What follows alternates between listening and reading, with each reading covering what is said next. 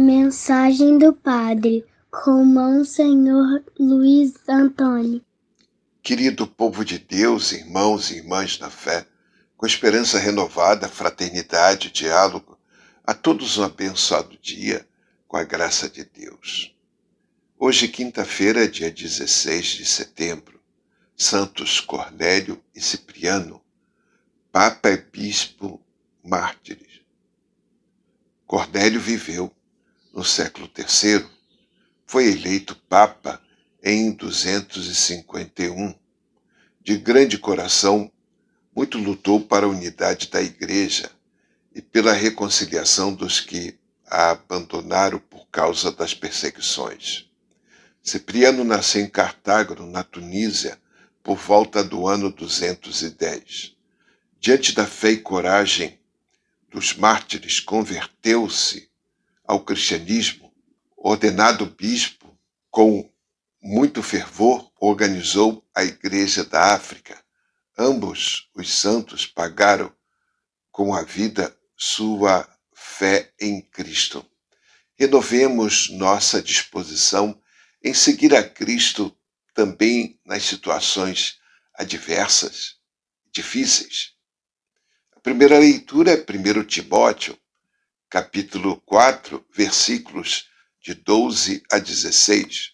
Aquele que tem cargo de direção na comunidade, cuide para se tornar modelo, tanto no comportamento como na ação, perseverando na graça que recebeu pela imposição das mãos.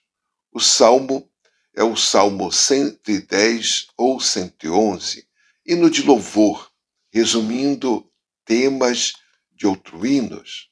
No louvor, o povo perpetua a memória dos atos de Deus na história, que o leva para a liberdade e a vida. Esta é a grande tradição que o povo de Deus conserva. Toda a ação de Deus se encaminha para a posse da terra e da aliança. O grande discernimento da vida, sabedoria, consiste em temer a Javé, ou seja, reconhecer que ele é o Deus e que o homem não é Deus. Grandiosas são as obras do Senhor, o refrão de hoje. O Evangelho é Lucas, capítulo 7, versículos de 36 a 50.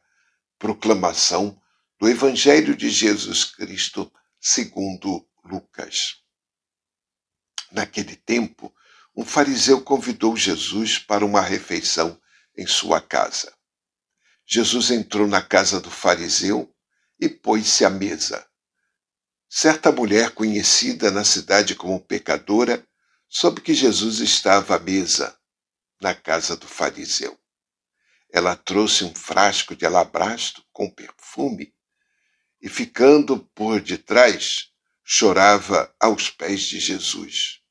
Com as lágrimas, começou a banhar os pés, enxugava-os com os cabelos, cobria-os de beijos e os ungia com perfume.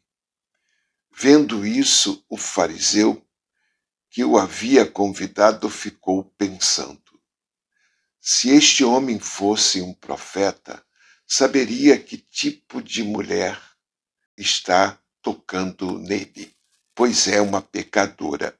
Jesus disse então ao fariseu: Simão, tenho uma coisa para te dizer. Simão respondeu: Fala, mestre. Certo credor tinha dois devedores. Um lhe devia quinhentas moedas de prata, o outro cinquenta.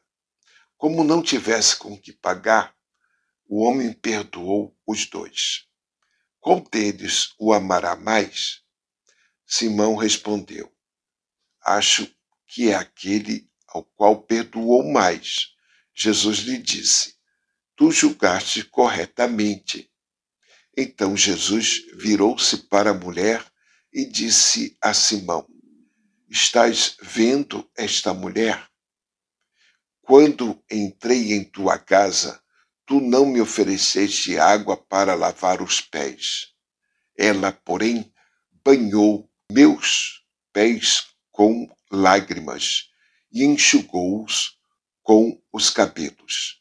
Tu não me destes um beijo de saudação. Ela, porém, desde que entrei, não parou de beijar meus pés. Tu não derramastes óleo na minha cabeça. Ela, porém, ungiu meus pés com um perfume. Por essa razão, eu te declaro: os muitos pecados que ela cometeu estão perdoados, porque ela mostrou muito amor. Aquele a quem se perdoa pouco mostra pouco amor. E Jesus disse à mulher: Teus pecados estão perdoados. Então os convidados começaram a pensar: Quem é este que até perdoa pecados? Mas Jesus disse à mulher: Tua fé te salvou. Vai em paz. Palavra da salvação. Um gesto de amor.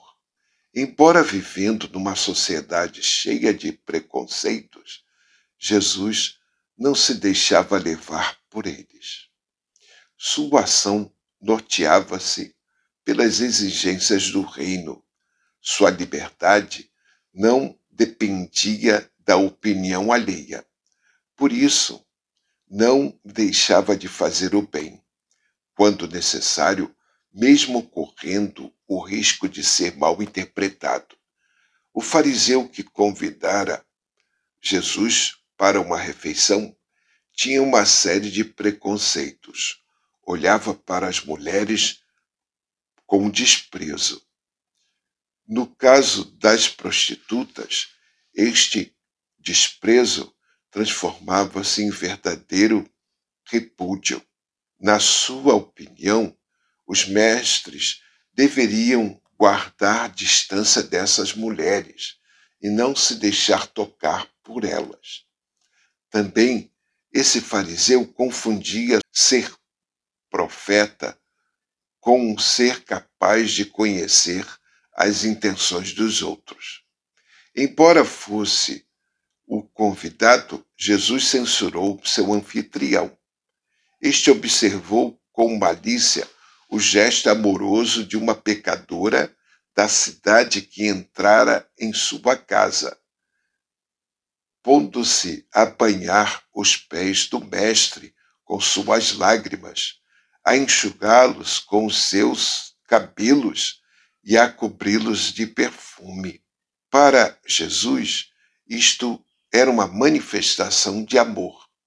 Para o fariseu, não passava de um gesto sensual. Além disso, a ação da mulher substituíra a falta de delicadeza do fariseu, que não realizou gestos de praxe quando da chegada de um hóspede. Enfim, aquela mulher, apesar de pecadora, tinha mais nobreza do que o anfitrião mal educado e preconceituoso. Rezemos. Ó Mestre e Senhor, livre de preconceitos e de normas opressoras, permitis que a pecadora toque no teu corpo. Então, gesto de amor, arrependimento e gratidão misturam-se no mesmo ritual. O perdão se dá. Seus pecados estão perdoados. E a mulher, totalmente transfigurada, retira-se em paz. Amém. Assim seja paz e bem. Não esqueçam da leitura da carta de São Paulo aos Gálatas.